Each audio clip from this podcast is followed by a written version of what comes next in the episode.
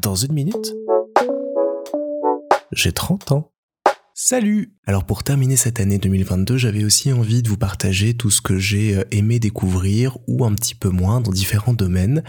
Et donc aujourd'hui, je voulais commencer par le cinéma. Alors le cinéma en tant que salle, j'ai pas pu y aller souvent cette année parce que j'ai eu un peu beaucoup la flemme, même s'il y a une salle pas très loin de chez moi le fait que je puisse pas y aller à pied facilement quand je veux et que je doive organiser mon déplacement, savoir où est-ce que je mets mon véhicule, machin, ça m'a un petit peu refroidi. Et euh, le fait d'avoir des journées bien remplies et plein de trucs à faire à droite à gauche fait que je ratais souvent le début des séances quand je me motivais un petit peu à y aller mais je prends comme bonne résolution en 2023 d'y aller un petit peu plus souvent et surtout de découvrir davantage de choses parce que je me rends compte que je m'enferme aussi beaucoup dans ce que j'aime et couvrir un petit peu les yeux sur d'autres cinémas, d'autres histoires, ça fait beaucoup de bien. Alors parmi tous les films que j'ai pu voir cette année, et là j'inclus tous ceux que j'ai vus pour le travail et ceux que j'ai regardés pour mon plaisir et sur les différentes plateformes, mon numéro 1 c'est Everything, Everywhere, All at Once, un film que je ne saurais absolument pas vous résumer,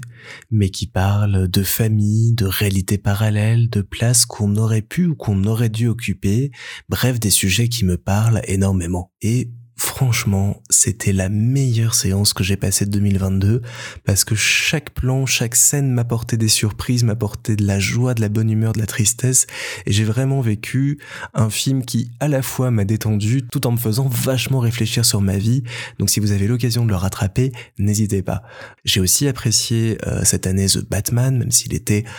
un petit peu long et un petit peu trop noir par moment, et The Green Knight, un espèce de conte un peu ésotérique dans les légendes de la table ronde qui, même s'il est très très lent par moment,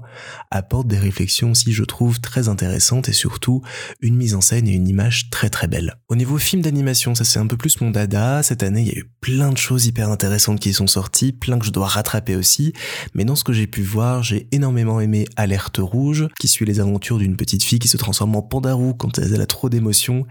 et qui aborde plein de sujets autour de la famille, du fait de devenir adulte, du fait de découvrir son corps de manière hyper didactique, hyper touchante, hyper maligne. Donc vraiment un petit bonheur à regarder. J'ai beaucoup aimé aussi euh, Buzz l'éclair, même si on n'était pas du tout dans l'univers Toy Story. J'ai trouvé la proposition hyper chouette, hyper intéressante. Et comme j'aime bien tout ce qui est science-fiction, ça m'a bien plu pour ce côté-là aussi. Et du côté des films français, je vous en ai déjà parlé, mais j'ai beaucoup aimé En roue libre avec Marina Foïs, qui, euh, même si il a plein de petits défauts, apporte une fraîcheur et une réflexion sur la vie que je trouve hyper intéressante. Et puis Maria Rêve également, qui, euh, au-delà de nous présenter le monde de l'art et le monde de l'art contemporain et de s'en moquer un petit peu, aussi amène à réfléchir sur euh, quels sont nos choix qu'on aurait pu, qu'on aurait dû faire et comment est-ce qu'on peut à tout âge apprendre à se construire, à se découvrir et à se lancer de nouveaux défis. Et sur les films français, deux petites suggestions supplémentaires. Le Visiteur du futur, c'est absolument une tuerie. François Descraques a vraiment réussi son pari de passer de la série au cinéma et c'est topissime, surtout si vous aimez la science-fiction et l'humour, ça va vous plaire. Et alors, Les Folies Fermières, sur lequel j'ai travaillé il y a pas longtemps pour des bandes annonces, et dont je n'avais absolument pas entendu parler, et qui raconte l'histoire d'un fermier qui a décidé, pour aider son exploitation à survivre, à lancer un cabaret dans sa ferme, et c'est toute l'histoire et la rencontre de ces personnages, et c'est amené avec beaucoup d'humanité, beaucoup de pudeur, tout en étant assez drôle, donc j'ai vraiment passé un très bon moment en le visionnant, une bonne découverte dans l'année, donc si vous avez l'occasion le rattraper, n'hésitez pas aussi. Alors il y a tout ce que j'ai aimé et il y a tout ce que j'ai moins aimé avec des guillemets parce que c'est des films qui ont pu euh, me perturber ou alors me mettre mal à l'aise. C'est notamment le cas du dernier film que j'ai vu pour une bande-annonce cette semaine qui est Animals. Alors c'est un film belge basé sur un fait réel qui raconte comment un jeune homme homosexuel a été torturé pendant des heures par une bande d'odieux connards à Liège en 2012 et la mise en scène montre tout mais absolument tout. Donc c'est terrible à regarder. J'en avais la boule au ventre à la moitié du film quand ça a commencé. Il est très fort parce qu'il est très choquant, très perturbant. Donc vraiment, si vous êtes sensible à ça, ne regardez pas ce film. Autre petite euh, déception, c'est Ogre, un film français fantastique dont j'attendais beaucoup avec l'histoire d'un ogre dans une forêt qui euh, dévore les enfants du village et euh, comment tout ça se met en place et va évoluer. Et malheureusement, le film a souffert du Covid, a dû arrêter son tournage Et donc il en résulte une œuvre qui est pas tout à fait finie, qui est pas très aboutie et qui est pas très intéressante au final. Donc un peu euh, mon attente et ma déception de l'année. Et enfin, la bouse que j'ai dû me taper pour le travail qui est super-héros malgré lui et ça ne regardez pas. Même si c'est bourré de références à tout l'univers Marvel d'ici, ne regardez pas, ça vaut vraiment pas le coup, ça vole pas haut, en plus c'est rempli de blagues homophobes, plus bas que le slip, c'est vraiment n'importe quoi, ça n'aurait dû jamais exister, et j'espère que Philippe Lachaud fera d'autres choses plus intéressantes après, mais en tout cas, ne perdez pas 1h10, même si c'est pas beaucoup, à regarder cette bouse. Et j'ai oublié d'ajouter que le plus gros flop de l'année, ça reste quand même pour moi le troisième opus des Animaux Fantastiques, Les Secrets de Dumbledore.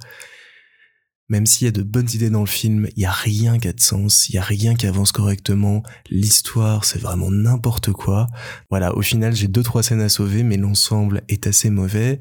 et euh, je doute que la franchise maintenant ait un avenir suite à ce film assez catastrophique. Et ça fait partie en plus des éléments qu'on jouait dans mon souhait euh, d'arrêter mon travail autour de la saga parce que je trouve qu'elle est en train de se perdre dans le tout et le n'importe quoi. Donc vraiment, ne regardez pas celui-là non plus. Et puis enfin, il y a tous les films que je compte rattraper en 2023. Parmi eux, bah, il y a Pinocchio, il y a Coupé d'Azanavicius, il y a Nope qui a l'air absolument fantastique, il y a le nouvel Avatar que j'ai pas encore pu voir à l'heure où j'enregistre cet épisode, j'espère le rattraper la semaine prochaine. Et puis il y a le Chapeauté 2 en animation qui a l'air absolument adorable et qui propose un graphisme un univers totalement nouveau, totalement euh, inventif. Et j'aime beaucoup, j'aime beaucoup cette euh, vibe qui se met en place depuis le film d'animation Spider-Man et j'ai euh, vraiment envie d'aller le voir parce qu'en plus j'adore le chapeauté et ses grands yeux donc euh, je vais rattraper ça très très vite. Voilà donc j'espère vous avoir donné quelques pistes si vous avez des films à rattraper, si vous vous avez à m'en conseiller,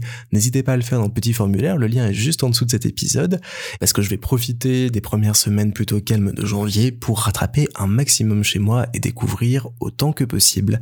Sur ce, bah, je vous souhaite encore une fois de joyeuses fêtes, profitez bien de tout et surtout regarder des films.